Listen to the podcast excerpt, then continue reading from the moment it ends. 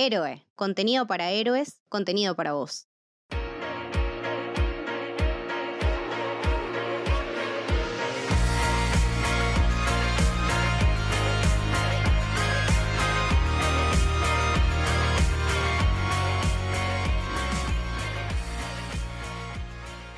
Bienvenidos y bienvenidas al Camino del Héroe. Mi nombre es Lucas y estoy con Leti.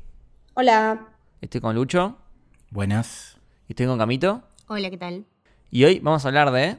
Suicide de, de Suicide Squad, claro. Son dos películas distintas, Suicide Squad y The Suicide Squad. Muy distintas. Y como siempre empezamos repasando un poco qué, qué le pareció a cada uno esta película. Eh, ¿La fueron a ver al cine o la vieron? Sí, yo iba a ir al cine, pero cuando vi que estaba disponible dije, wow, ya fue. Así que la vi en casa. La empecé, vi la primera media hora y fue como que otra vez el mismo cliché de los latinos, las dictaduras.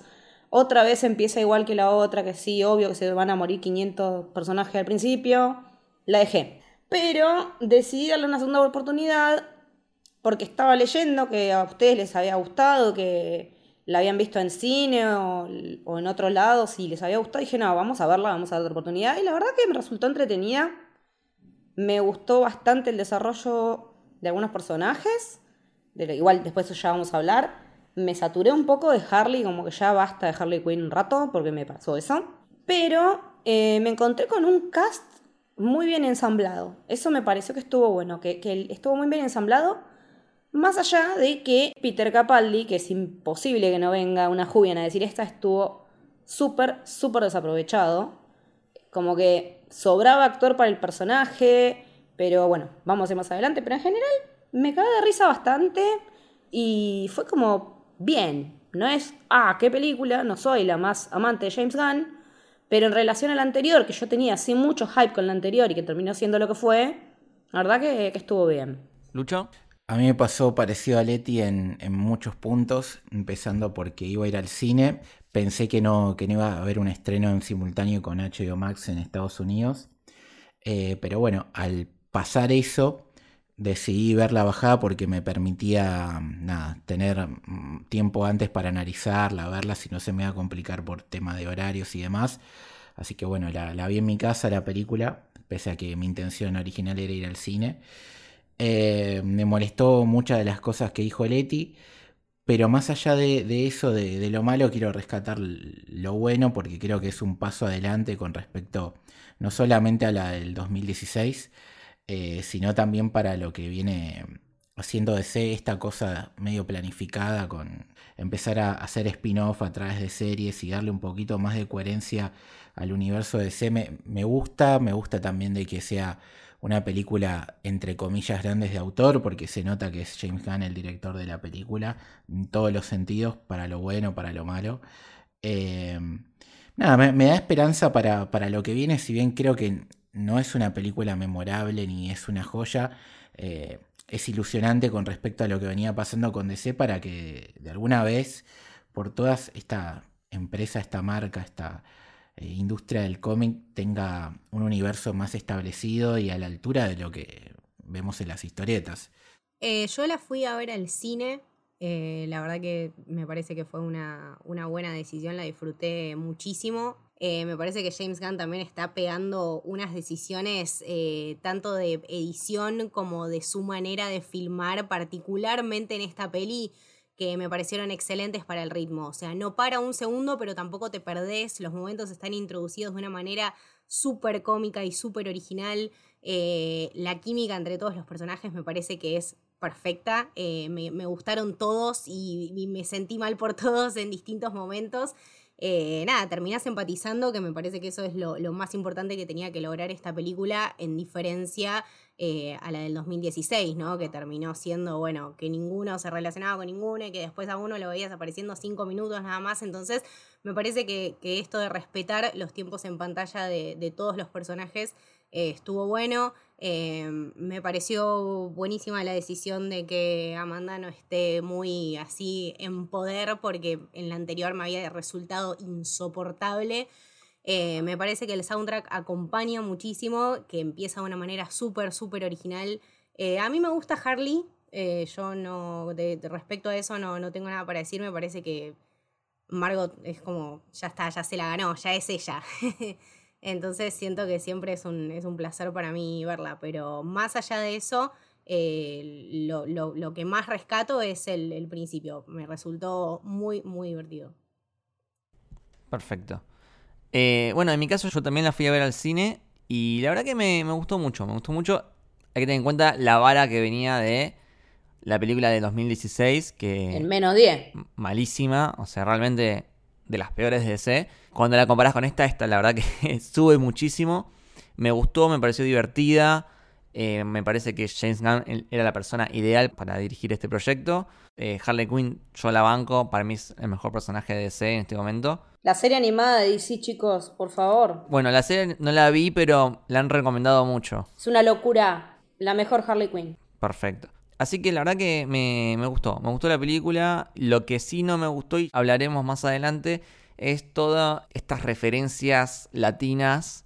A mí me pareció que rozan un poco ya la falta de respeto. Tenés cosas medio, medio raras como un mexicano que habla con acento colombiano en una casa panameña y dice che boludo mientras toma Fernet sin coca y escucha una canción en inglés. Pero bueno, salvo, salvo eso que, que no me gustó mucho, eh, la verdad que está súper bien, súper bien. Y si quieren podemos hablar un poco, antes de hablar de la película en sí, eh, del contexto, ¿no? De, de, cómo llegó James Gunn a dirigir esta película. Maravillosa jugada. Claro, fue una maravillosa jugada de DC porque lo contratan apenas Disney lo echa por sus tweets polémicos. Eh, que para poner un poco de contexto, James Gunn se pronunció en contra de Donald Trump y entonces la gente del lado de Donald Trump empezó a investigarlo a ver si le encontraba algo. Y justamente le encontraron unos tweets de hace como 10 años, bastante turbios. Y empezaron a hacer una campaña en su contra y Disney lo despide inmediatamente. Lo cual para mí fue un error. Y esto ya es una opinión personal. Eh, yo he leído algunos de esos tweets y sí, es verdad que son un poco asquerosos. Pero considero que no puedes echar a alguien por algo que tuiteó hace 10 años, porque no es la misma persona. Si lo hiciese ahora, bueno, sí, échalo a la mierda. Pero apenas salió todo esto, eh, James Gunn salió a pedir disculpas sinceras y hacer un mea culpa diciendo que eh, la verdad que sí, que era un tarado y que estaba intentando llamar la atención con tweets picantes, básicamente. Así que nada, no me parece correcto cancelar a alguien por algo que tuiteó hace 10 años. Y además eh, le faltaba todavía terminar su trilogía de Guardianes de la Galaxia. Eh, y era un tipo de bastante peso en el MCU porque servía muchas veces de consultor para los demás directores. Sí, e-, es el encargado, entre comillas, de la parte cósmica de Marvel. Y aparte cuando empezó más o menos Marvel a tener cierta marca de autor en la parte de los directores, cuando dejaba de ser gente random y empezaron a tomar como cierta potencia los nombres por detrás. Más o menos en esa época aparecen los rusos también, puede ser, me parece con... Sí, es la fase 2. La fase 2 con Winter Soldier. Es más, me parece que es el mismo año. En 2014 sale Winter Soldier y también sale Guardianes de la Galaxia Volumen 1. Así que 2014 eh, se considera uno de los mejores años del MCU es que a medida que Kevin Feige fue ganando poder y tuvo elección de las situaciones artísticas, empezó a hacer esto que dice Leti, que es empezar a tener películas más de, autor, ¿no?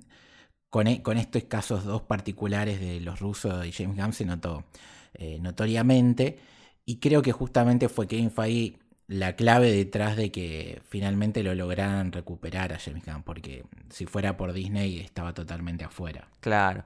La cuestión es que en ese breve momento entre que Disney echa a James Gunn y todavía no lo habían llegado a recontratar, DC, o mejor dicho Warner, ni lento ni perezoso, dijo, vení para acá. Todavía no había tocado el piso y ya lo había levantado. Y lo que me parece interesante es que no vino con la idea de venir a dirigir Suicide Squad. Los chavales dijeron, vos vení, vemos qué te damos. ¿O qué querés hacer? Vos elegí, tenés todo este abanico de franquicias. Haz lo que vos quieras. O sea, eh, la decisión fue orientada a la persona, a James Gunn. Tipo, vos vení. No importa qué quieras hacer, vos vení. Y justamente el chabón creo que eligió la franquicia ideal para él. O sea, son los guardianes de DC, o sea. Es que, es, que sí, son los guardianes de DC. Es humor totalmente absurdo y... Mucho gore en este caso. Y mucho gore, mucha violencia, mucha sangre, que es lo, a él le encanta todo eso. O sea, si él le, hubiese podido poner más eh, sangre a los guardianes, se lo hubiese puesto. Y aparte es muy inteligente lo que hizo James Gunn, porque hoy con el diario del lunes, como se suele decir, decís, y pero DC cómo no se lo va a robar a James Gunn. Pero si vos te pones a pensar, DC venía de, afanarse a Josh Whedon y que le saliera muy mal la jugada con el tema de la Liga de la Justicia, eh, problemas internos, un- un- una película deficiente, eh, artísticamente un desastre. Lo hemos hablado en el episodio exclusivo del Club del Héroe sobre la historia del, del Snyder Cut. Claro. Entonces, es traerte un, director de Marvel que por ahí tiene otra cabeza, otra modalidad de trabajo y te salga mal como Josh Whedon. Y por el otro lado, para James Gunn, era decir, che, yo voy a DC, que un día te dicen que Batman es este y que el otro día Batman es el otro y que Superman es este y que, que no había una línea de trabajo como pasa en Marvel. Entonces, ¿qué hizo? Fue al confort. Agarró, dijo, voy a agarrar Suicide Squad, que es lo más parecido a lo que ya hice en Marvel con los Guardianes, y a partir de ahí puedo desarrollar. Peor que el anterior no puede ser. Eso también, peor que el anterior no puede ser. Eso es buenísimo. Se llevó a media crew de guardianes, se llevó a la gente que trabaja atrás de cámara en de guardianes, hizo la suya y le salió muy bien. Y aparte después lo, lo volvió a contratar Marvel y están los dos. Están los dos bandos en este momento. Así que Yo creo que encontró también comodidad en, en el sentido de que la película es rated R y eso, Te da muchísima libertad. eh, o sea, para Suicide Squad específicamente, para la franquicia es perfecto porque tiene ese tono y qué lindo es ver eh, una película live action comiquera de superhéroes con sangre. Sí, totalmente. Que actually haya sangre. Que la gente de hecho sangre, que la gente le corten cachos, o sea, que vuele gente en pedazos, hecha mierda por un helicóptero. Me encantó esa parte de decir, sí, sangre, muerte, destrucción. es que esto que lo vimos en Logan y en Deadpool. Claro, Y si te pones a comparar, ¿te acordás en la primera, cuando supuestamente le activan el dispositivo a Slipknot, que yo lo llamaba? Sí. Re choto como se muere, tipo, es como que nada, se desmaya, no le explota nada. se desactiva. Y acá, a Michael Rooker le explota la cabeza. Yo recomiendo mucho una película animada que se llama eh, Batman Assault on Arkham, Sí, está creo buenísima. que se llama así, eh, que es básicamente una onda de Suicide Squad, que también tiene mucha, mucha sangre, mucha violencia, que es básicamente lo que yo esperaba que sea la película de 2016. Y terminó siendo una poronga. Y así que nada, bueno, mejora muchísimo con el tema de, de, la, de la violencia, la sangre, también el, el humor, me parece que eh, está muy bien puesto. Está bien trabajado el humor, sí. Tiene escenas en las que no te tendrías que reír y te reís. Tiene esa irreverencia. Claro, tiene ese tipo de humor absurdo que maneja él. Y lo que me gustaría que debatamos, esta película, ¿es una secuela? ¿Es una remake? ¿Es un reboot? ¿Qué es? Es algo raro, porque podría ser una secuela porque tiene personajes del anterior. O sea, tres, cuatro, si yo no cuento mal. Tenemos a Amanda Waller, a Ray Flag, a Harley Quinn, ¿Capitán Boomerang? Capitán Boomerang. eh, para mí es más un soft reboot que otra cosa. Porque podés mantener algunos personajes, algunos de esos ya no están, pero le trajeron gente nueva, personajes nuevos que le sumaron. Sí, porque si fuese secuela, secuela sería de Suicide Squad 2, ponele. Eh, el hecho de que básicamente se llame igual, pero con el D, me parece que James Gunn acá jugó con eso. O sea, dejó todo lo, lo suficientemente ambiguo como para que vos interpretes que sea una remake, que sea un reboot o que sea una secuela, como vos quieras. O sea, decidilo vos. Para mí es las tres cosas a la vez.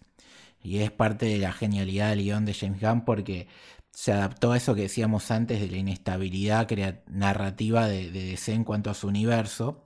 Entonces, si el día de mañana, a través de la película de Flash, deciden que esto sea la Tierra 1 y la película del 2016 la Tierra 2, puede ser tranquilamente. Si decís que lo del 2016 es la misma Tierra que esto, puede ser tranquilamente. Eh, se puede adaptar a todo, básicamente. Y eso está muy bien pensado. Yo cuando presentaron el cast, que presentaron a Idris Elba, eh, yo pensaba que él iba a ser Deadshot. Todos pensamos lo mismo, parece. que fue como el protagonista del anterior. Entonces dije, ah, bueno, este va a ser como una especie de recast. Pero después, cuando empecé a ver la película, yo convencidísimo de que iba a ser Deadshot.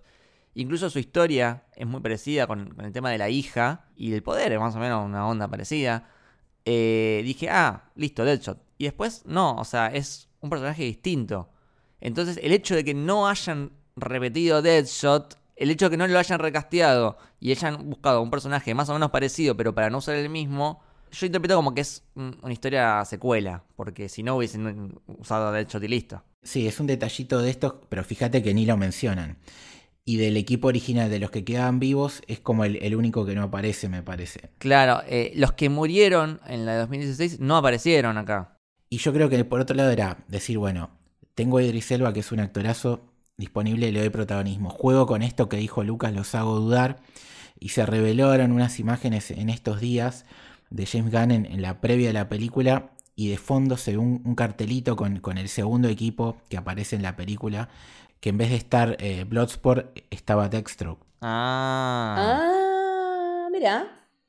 Entonces eso quizás era darle una continuidad directa a el Snyderverse. Al Snyderverse, sí. Pero por ahí alguien le dijo, no lo metas. Y puede ser, puede ser. Entonces se, la jugaron y en, vez de meter un villano más eh, vinculado a Batman, entre comillas, como es Deadshot, pusieron a Bloodsport, que es un villano más vinculado a Superman, como te dice eh, dentro de la película que le pegó un, balazo de Kryptonita a Clark Kent. Entonces, de, alguna manera deja de jugar tanto con la presencia de Batman que esa fue otra cosa que tuvo la, la anterior película, ¿no? Sí, que hay que meter al encapotado en todos lados.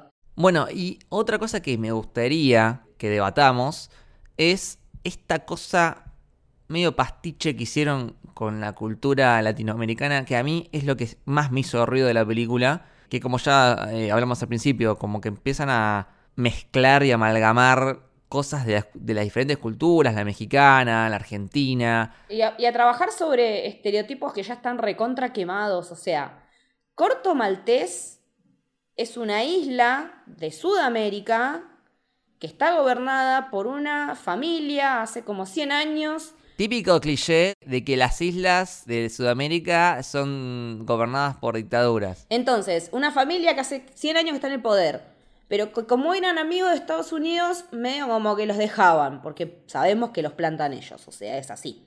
Plan Cóndor, llámale como quieras, siempre las dictaduras latinoamericanas estuvieron secundadas por, el, por los Estados Unidos, o sea, eso es así. Entonces, esa familia es derrocada por uno que es un personaje que el actor es argentino, Juan Diego Botó, o sea que la referencia argentina directa está ahí. Pero bueno, tenemos a ese personaje. Y hay uno que es Fidel Castro. Que es Fidel Castro, pero que habla de che, o sea. Empecemos, vamos por el principio. Ya de por sí, según esta película, la isla está en, en Sudamérica cuando claramente parece una isla de Centroamérica. Caribeña. Es una isla caribeña de Centroamérica hace 60 años aparte, ¿no? Claro. Hay partes que lo filmaron o se basaron en eh, Panamá. Ajá. Mucha estética colonial, eh, las casas de colores, esa arquitectura tan característica de, esa zona, que ya de por sí no es Sudamérica, es esa zona. Entonces ya, ya, empezamos, ya empezamos mal. Pero, los acentos. Eso es lo que más me sacó de la película. Porque un soldado hablaba como argentino y le decía, che boludo, déjame entrar. Al lado había un chabón que hablaba como colombiano. Y al lado había un chabón que hablaba como mexicano. Y al lado había un chabón que hablaba como chileno. Entonces. Y había uno que, no sabemos por qué, tenía un llavero de mafalda. Bueno, hay un montón de referencias. Supongo que habrá referencias a todos los países. Y nosotros identificamos las nuestras. Y nosotros cachamos las nuestras, que claro. Son, el llavero de mafalda. Teníamos el Fernet, que lo tomaban mal porque lo tomaban sin coca. Cuando dijo Avenida Medrano. Claro, las calles, Avenida Medrano y Agüero. Y Agüero. Y Agüero. Ustedes que son de, la zona, ¿ese cruce no existe? No, no, no, ese cruce no existe. Entonces, para mí, Agüero le pusieron por el Kun, ponele. Por el Kun, sí, yo pensé lo mismo. Eh, eh, Corto Maltés es un cómic europeo, pero que tuvo un montón de referencias a Argentina. De hecho, eh, si vos lees la historieta, viene al país 18.000 veces a lo largo del guion. Entonces, esa es una referencia indirecta también. Ah. Claro, no sé si hubo más que esas. Y bueno, el che boludo que aparece todo el tiempo. El, boludo está todo el tiempo, sí. O el dale, o el, la manera de acentuar nuestra. La cuestión es que este, este amalgama, esta mezcla de referencias, para mí, esto es opinión personal, para mí no está buena. Porque por querer, quizás, de buena fe, querer homenajear a cada país, terminás ofendiendo a todos, ¿no? O sea, me estás mezclando culturas. Con la producción que tenés atrás, con la guita que le podés poner, es googlear un segundo. Entonces, eh, me parece que esto, encima de que fue una mala decisión, se hizo premeditadamente. O sea, Es que también se nota que, que googlearon y nada más. O sea, pusieron Argentinian, Argentinian characters. Mafalda, listo. Chao, poné Mafalda. Argentina Comics, dijeron para mí. No sé si investigaron de qué conlleva Mafalda. O, o cómo se toma el Fernet. Me molestó mucho el Fernet, chicos. Y otra cosa. eh, hablan de que, bueno, es, es un país como súper nacionalista. Y hay momentos donde escucha música en inglés. De hecho, una escena donde está Harley Quinn con el presidente, que es súper anti-yankee. Y están escuchando una canción en inglés, que es de Fratellis. ¡Claro! No, sí, pusieron todo en una misma bolsa, y, pero ella es la mirada que tienen ellos. Los yankees nos ven así. Ese es el problema, es la ignorancia yankee. Ellos son así ignorantes con respecto... A ver, ellos creen que los continentes son siete, que ellos son un continente y nosotros somos otro, que no es toda América uno solo. Ya desde ahí, de que les enseñan eso en la escuela, ¿qué más querés? La mirada sobre los latinos es todo lo que no sea Estados Unidos es latino, de, de- de para abajo básicamente, y somos absolutamente todos iguales cuando debemos ser de los continentes Más variados. más, vari- más variados en, en cultura y, y demás, más allá que el- la enorme mayoría hablemos en, en español. Toda América es, es, es mixta, pero ellos se creen que acá abajo somos todo lo mismo, más o menos. Eso también es lo que me llama un poco la atención, porque mm, después, cuando, cuando va avanzando la, la película, ya, ya cerca al final, eh, viste que te dicen como, che, ¿no? O sea, como que hacen una reflexión en torno a lo mal que está que Estados Unidos tape estas cosas en países de Latinoamérica o de Centroamérica, no sé qué, como que hacen una reflexión sobre esto, pero a la vez también hace una hora lo hiciste mal. Claro, es como que te da y te quita. Porque por un lado tenés toda esta crítica al, sistema yankee que hacen a través del personaje de Peacemaker, que me parece que es una crítica que está muy bien puesta, que habla sobre el imperialismo yanqui, sobre el intervencionismo yanqui en, en los demás países. Y decís, ah, bueno, está muy bien esto, son conscientes del daño que causan, pero después, al final de la película, es como que ellos quedan como los héroes, como los salvadores de esta isla que va a tener eh, elecciones democráticas por primera vez gracias a este grupo de estadounidenses que vino a salvarlos. Y es como que, che, man, pero arruinaste lo que estabas planteando antes. Pero los héroes siempre son ellos igual. O sea, es una crítica la- lavada totalmente porque en el medio eh, está el, el pensamiento real que es cómo nos ven a nosotros. O sea, somos países que, que se quedaron 60 años atrapados en el tiempo, que vivimos en su cucho, de que nos manejan dictaduras militares. Aparte, las ratas, chicos, las ratas. O sea, cuando Ratcatcher hace esa llamada al final de la película y viene todo este mar de ratas, yo me quedé como medio enojado porque pensé, ¿qué me estás queriendo decir? ¿Qué me estás queriendo decir? ¿Que vivimos entre ratas? A ver, yo he ido a Nueva York y las ratas te pasan por al lado. O sea, muchos no pueden, muchos no pueden decir de nosotros. No, no, por eso, a mí no me molestó cuando tanto, cuando vi la película, porque en los trailers yo ya me lo veía venir, hemos debatido en el Discord cuando salían los trailers estas cosas, y lo que sí me enojé fue cuando antes del estreno de la película le, le hicieron una consulta a James Gunn en qué se inspiró, y él dijo en Argentina principalmente, nombró otros países, seguramente con- cuando habló con brasileros dijo lo mismo al revés. Y acá sacaban el- la banderita y decían el, sacaban el meme de mi país, mi país. Y la verdad que no es un motivo de orgullo. Claro, no es algo festejable, no es algo que te tiene que dar orgullo. Es una porquería. Si, para ellos nosotros somos un país que ediliciamente eh, vivimos como si fuera la década del 30, que tenemos palmeras, Sí, que está, la gente caminaba prácticamente desnuda. que están desnudos, que, que, no sé, que estamos rodeados de ratas. O sea, cuando vos mezclas todo en una bolsa y la única forma de mostrar a esa sociedad me- metida entre una bolsa es esta, es que vos pensás que todo el mundo vive así. Y eso es un insulto, básicamente. No porque esté mal el que vive así, y que porque en definitiva no tiene culpa de nada, es parte de, es un perdedor más del sistema como somos nosotros. Pero mostrarte a todos así sí es un insulto, porque significa, básicamente está diciendo eh, lo atrasado que estás como, como continente, básicamente, como cultura, y que necesitas sí o sí de papá Estados Unidos para salir adelante. Pero bueno, yo se lo dejé pasar porque ya sé que es la mirada que tienen, no puedo hacer nada, y si me centro solamente en eso, dejo de lado lo demás de la película, entonces, nada, me molesté antes de verla, después ya cuando lo vi fue como la confirmación nomás. Igual a mí me gusta el lugar de pensamiento al que llega Rick Flag. Eso sí me pareció que estuvo bien logrado. La parte de, Rick Flag siendo consciente de, che, no, no es esto lo que, lo que vinimos a hacer. Y después ahí nos damos cuenta de la misión secundaria del que es el patriotero, el que dice, yo me comería una bolsa de pitos por, por los Estados Unidos y qué sé yo.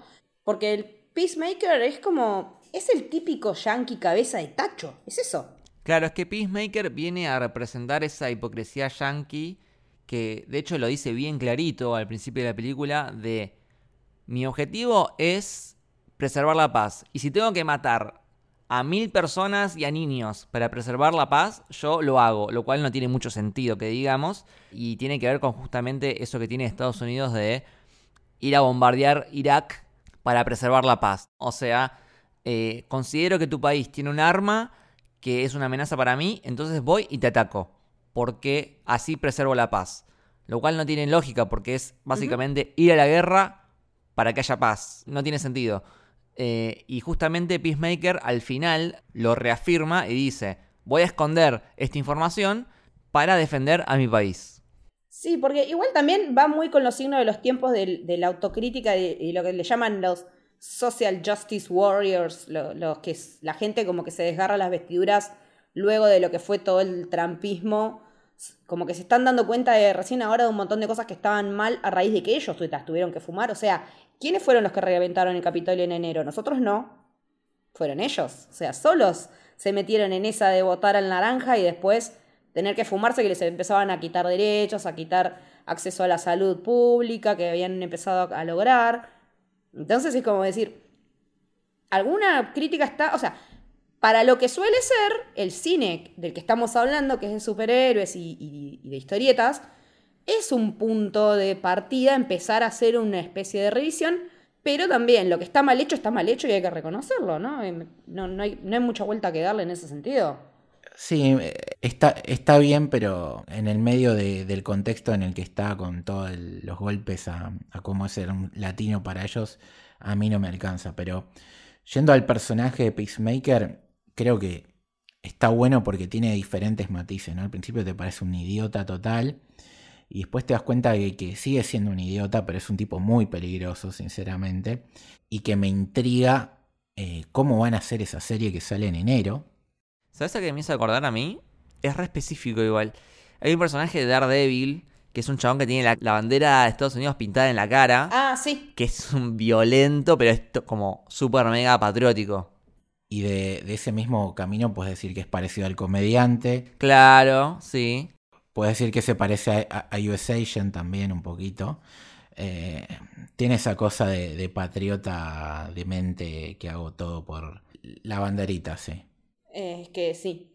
Igual, a mí lo que me pareció, yo quería hablar un poco del personaje de Capaldi de The Thinker, que es supuestamente la megamente detrás de todo lo que es el proyecto Starfish, que es, es literalmente un kaiju, como dicen en la película. Claro, y Starro es un clásico, clásico villano de la Liga de la Justicia. Y si no me equivoco, creo que es el villano que aparece en la portada del primer cómic de la Liga de la Justicia. Ah, mirá. Así que viene de hace mucho. Pero bueno, The Thinker, decías. A mí, todo el speech que da expositivo eh, The Thinker, que, es este tipo que, que está en la manipulación de todo este proyecto y de este ser que es alienígena, que resulta lo que los yankees trajeron desde andás a ver qué mierda parte del cosmos. Eh, me pareció que Capaldi estuvo recontra mal usado, pero mal. O sea, tenés un tipo que es el rey de dar discursos conmovedores y de darte manija como para salir a recuperar las Malvinas y lo haces dar ese discurso de mierda. Y encima sin poder usar su acento Scottish posta cuando a Iris Elba lo dejaron usar su acento inglés. Yo digo, ¿qué carajo hicieron con Capaldi? ¿Qué carajo hizo él aceptando ese personaje? Yo estaba esperando. Yo estaba esperando que tiene algún poder, tipo. Claro, ¿para qué tenés todos esos corchos en la cabeza? O sea, ¿Pero qué son estos cositos? Tirá, tirá un rayo, tirá algo. Jamás, jamás en la vida, si vos me hubiese, si no me hubiesen dicho, tipo, oh, sí, este chabón es repulenta, tipo, no te imaginás para nada. O sea, nunca usa sus habilidades para nada. No sé si tiene, tiene un poder él en los cómics. Es medio psíquico, medio así que te, te manipula. No sé, no vi Bueno, nada. no sé- no se lo vi. Nada. no, eso no lo vi, pero me pareció desaprovechadísimo. Es un actor de la reputísima madre. Es el. Es el tipo de genial, ¿no? Pero es igual, es el muñeco de genial, boludo. Totalmente. No, no, me, me quedé súper como. Para esto lo trajiste a Capaldi, le hubieras puesto a un random que no, nos daba lo mismo, o sea. Sí, es, un chabón que podría haberles, eh, no sé, manipulado un poco más. Porque el poder es ese, es medio mm, eh, telequinesis, eh, telepatía, ese tipo de juega con, con la mente de, de los, vi- de los demás, ¿viste? corri- es como que no terminamos de enfocar quién es el villano de la película. Cuando queremos ubicar un villano, ¿quién es? Amanda Waller, si quieres poner como villano. Para mí es, es Amanda Waller, o sea, es la mina que te está haciendo hacer todo esto. Es Amanda Waller, es el gobierno dictatorial, es, es Pacemaker, es Starro. Es que Starro respondía a su naturaleza. Él se estaba vengando, Starro se estaba vengando. Está perfecto, yo hubiera hecho lo mismo. A ver, te traen, vos estás lo más pancho flotando en el espacio y vienen unos y te traen y te encierran y te empiezan a, a- a usar para experimentos. Obvio que yo los hago mierda si puedo. Cortísima la bocha. Team Starro, déjame de joder. Otra víctima del gobierno yankee, básicamente. Obvio, es que vos dudás de que si ellos agarran un, llegaran a existir los aliens y ellos lo agarran, van, no van a hacer lo mismo. Es así, o sea. Igual, lo que sí me pareció interesante, ya yendo a Harley, fue la continuidad del tema de la jabalina. Que yo decía, ¿para qué mierda va a usar la jabalina? Eso estuvo re bien. Como hilo conductor del personaje me parece que estuvo piola porque me la pasé preguntándome toda la puta película, pero ¿qué va a hacer con la jabalina esta? Me encantó su escena con las flores. No, no, esa, esa escapada que desde que empieza a hacer La mejor escena de la eh, película. acrobacias, que entiendo que fue la misma Margot Robbie quien hizo las acrobacias. Qué lindo. Desde, desde que empieza ahí, a los tiros con, con las metralletas y la jabalina y todas las flores, me encantó esa escena. Las escenas de acción están muy buenas. Otra que me gustó mucho fue la de. Que hizo un poco en paralelo entre una competencia entre Peacemaker y Bloodsport, que van como matando diferentes formas. Y que le iba metiendo cada vez más cosas a la matraca, sí. Claro, esa parte también me gustó mucho. Igual me gustó también la realización de Harley, esa de decir, con vos no iba a andar porque yo sé que me engancho siempre con locos de mierda. Fue muy... Ya me, ya me di cuenta, amiga, me gustó eso también. Sí, sí, sí, la verdad que re buena evolución y yo repito, para mí, en este momento, hoy en día, Harley Quinn es el mejor personaje de DC en las películas. Más que Wonder Woman. Sí, Después de la 2, sí. después de la 2 sí. Coincido, lo que es un poco habla mal de, de la construcción de universo, porque si vos te pones a pensar, con estas son 10 películas y en tres la protagonista es Harley Quinn, que es un secundario de Batman, que a su vez es un personaje que acá te lo, eh, no sé, te la pintan casi como una heroína cuando es una psicópata asesina de- del orto, mientras que hay un montón de otros personajes femeninos de DC importantes que no tienen esta trascendencia, es lo que a mí me hace ruido. Margot Robbie la rompe, está muy bien en todo sentido, y el problema no es de ella ni del personaje, es de DC de sobreexplotarla, básicamente. No deja de ser un personaje secundario de Batman. ¿Se acuerda cuando cambiaron el título de Birds of Prey? Sí, la peli, la tragicómica historia de la no sé qué mierda. sí. No le estaba yendo bien y dijeron, ya fue, lo cambiamos. Harley Quinn dos puntos la película. Bueno, que ahí tenés un ejemplo, o sea, o sea el personaje Canario Negro es súper importante dentro de ese... Es re importante. Y en la película es- está pintada en óleo. O sea, Canario Negro es la, la mina que los entrena a pelear a todos mano a mano. Traes un miembro a, a la ley de justicia y es como, ok, primero aprende a entrenar con ella y los caga piñas a todos, ¿entendés? Y acá es como, bueno, una más.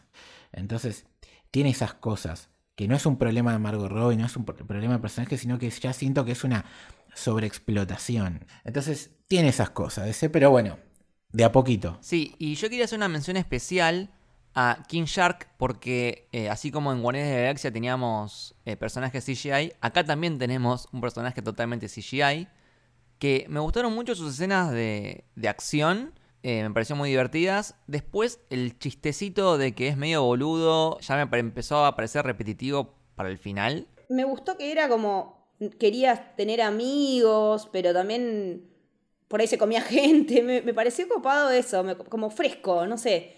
Me pareció que, que- que tenía, era como el Groot, digamos, de, de los guardianes, que era monosilábico, que decía dos palabritas, pero que tenía esa fuerza bruta.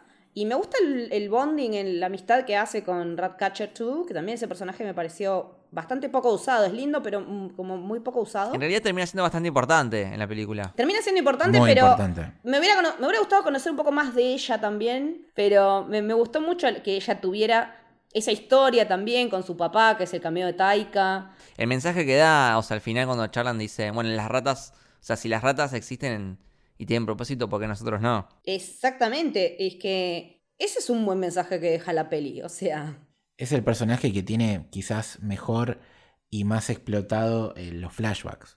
O sea, es un personaje que te da contexto, que con los otros por ahí no. Eh, y siendo personajes chiquitos dentro de DC, eh, muchos muy desconocidos, quizás eso es lo que le faltó a la de 2016 y esta con esos detallecitos también es lo, lo que te hace que te mejore la experiencia.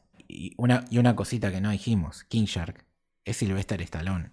Sí. sí, sí, sí, me encanta que, que Stallone también esté de vuelta con James Gunn, ya había estado, era de los Ravagers. Eh, no, lo que yo también me resultó interesante es el paralelismo de las historias de padre con hija, de Ratcatcher con su papá y de Bloodsport con su hija. Eh, terminan siendo los dos como, como, como si fueran adoptados por el otro, siendo que él todavía tiene la posibilidad de mejorar con su hija, por ahí es probable que, siendo que él zafó, eh, y a través de lo que aprendió de ella, ponele, de lo que ella le cuenta, llegue a, a tener otro cariño por la hija.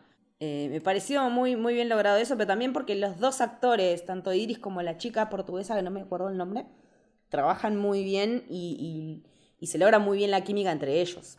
Eh, y, y el último que quería mencionar, que me gustó su, su historia, es el de.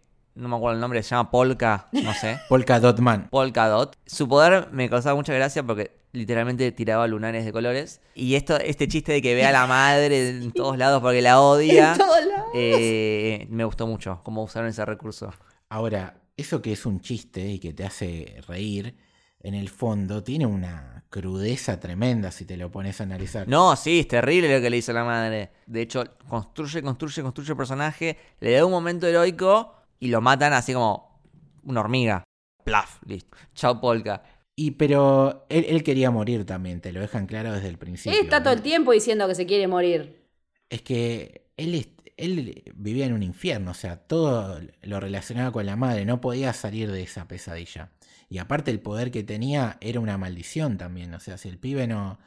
eh, No largaba no, cosos no, no- no estallaba.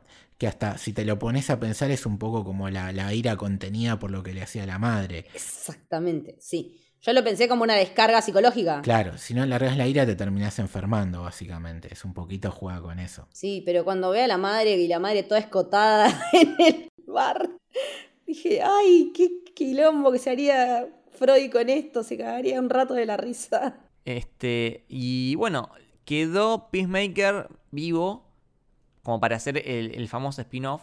E- Es enero del 2022. Ah, ya dentro de muy poquito. Dentro de muy poquito tenemos eso. Y se rumorea también que James Gunn está en otro proyecto spin-off de lo que es esta película. Y algunos dicen que también tiene eh, en la mesa la oferta de hacer otra IP directamente dentro de, de DC. Pero la serie de Peacemaker es de James Gunn. Me imagino que sea productor ejecutivo. Como mínimo la, produjo, la verdad que es un dato que, no lo tengo, pero me parece que fue medio en paralelo con la filmación de la película. Ahora, una cosa, ¿no?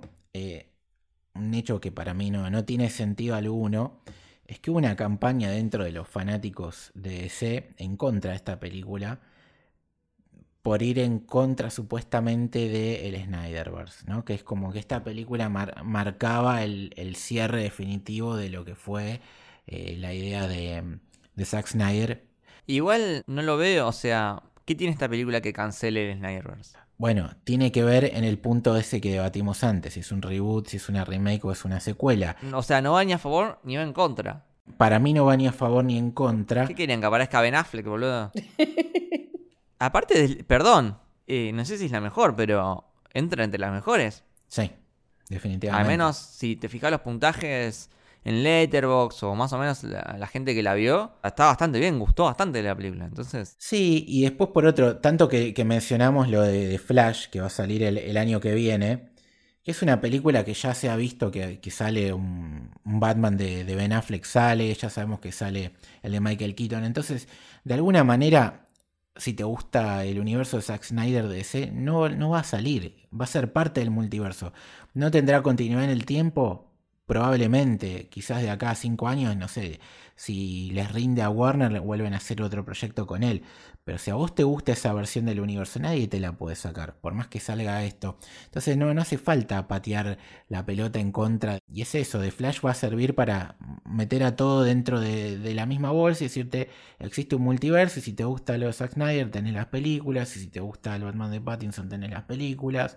Si te gusta lo de Nolan, tenés Nolan. Y si te gusta todo esto nuevo que viene y que ahora podemos repasar, eh, también existe. Entonces, no sean tan tóxicos, disfruten un poquito. Sí, porque ¿qué más queremos que tener películas que nos copen y de las cuales hablar y divertirnos y compartirlas? Y mientras, mientras mejor le vaya tanto a DC como a Marvel, ganamos todos, porque yo por lo menos, que me crié en una época donde leer un cómic era de. eras un boludo vivir esto hoy en día para mí es un sueño. Entonces, yo quiero más de DC, quiero más de Marvel y quiero más de, lo que sea relacionado a los cómics. Hermoso mensaje de, Lucho. Bueno, ¿y qué se viene después para DC? Bueno, tenemos en enero año cargadísimo. Está la serie de Pacemaker que dijimos en enero, en marzo de Batman, que creo que estamos todos exultantes con eso. En mayo se viene una película animada que es eh, La Superliga de las Mascotas, donde está Crypto, el perro de Superman y demás. En julio 2022 Black Adam, que sería como un spin-off de Shazam.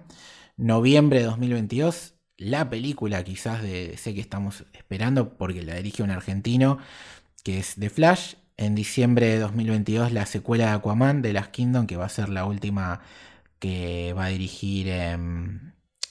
James Wan, me salía el, nombre. Y supuestamente dentro de ese mismo año también está el spin-off de Batman, que es esta modalidad que vemos que está implementándose, que es eh, Gotham Central, la, historia de, la Gotham de este Batman nuevo. Y en 2023 tenés la secuela de Shazam a mitad de año y sin fecha, todavía son proyectos confirmados pero sin fecha. Wonder Woman 3, Blue Beetle, Batgirl, eh, la supuestamente nueva película de Superman con Superman afroamericano, donde se rumorea que va a ser Michael B. Jordan, una película de Satana y Newt Gods. Cargadito, en serio. Bueno, muchachos, eh, vamos cerrando el episodio. Eh, Lucho, ¿querés pasar tus redes? Sí, L Torres Toranzo, Torres con S, Toranzo con Z. Leti. A mí me pueden encontrar en Twitter y en Instagram como Leticia-Haller. ¿Camito? Eh, yo también estoy en Twitter y en Instagram como Camito del Héroe. A vos, Lucas, ¿dónde te pueden seguir? A mí como arroba Luke come corta IWL. Y a eh, Camino lo pueden seguir en arroba Camino Héroe en Twitter y Camino del Héroe en Instagram. También pueden seguir a nuestra productora, a Héroe, que es la casa que nos cobija a nosotros y a otro montón de podcasts como con Urbano Galáctico, Testigos de Memento, Por el Largo Camino, Camino del Samurai, nuestro propio spin-off, Maravillosa Jugada, tenemos Almas de Metal dedicada a la tercera temporada de Westworld, eh, y seguro algo me estoy olvidando, pero bueno, si se quieren enganchar, estamos en arroba soshéroe en todos lados, y se pueden suscribir al Club del Héroe por 200 pesos por mes, ahí tienen acceso a nuestro Discord exclusivo en el que la estamos pasando bomba últimamente. La verdad que. Está explotadísimo, explotadísimo. Está explotadísimo el Discord, cada vez somos más y la verdad que es una comunidad hermosa. Eh, le mandamos un saludo a Pepe que se recibió sí, también. Felicitaciones. Hoy que rindió su última materia, así que aprovechamos para saludarlo. Tenemos para saludar también a gente nueva que se suscribió, a nuestra Queen, Sole Soria, que nos venía bancando ya una banda en todos los streams. Así que le mandamos un beso enorme y nos encanta que esté con nosotros. La reina, eh, sí, olvídate. La, número uno. La uno. Eh, y bueno, también les contamos que vamos a estar haciendo los streams de What If. Vamos a estar los jueves hablando de la nueva serie animada de Marvel que realmente me tiene muy manija porque esto de ver a la capitana Carter no me cabe en el pecho, así que me van a tener que bancar gritando en el Twitch. Así que bueno, eh, acuérdense de seguirnos también en Twitch, que es eh, Héroe Producciones, todo junto. Esto fue El Camino del Héroe. Espero que les haya gustado. Chao.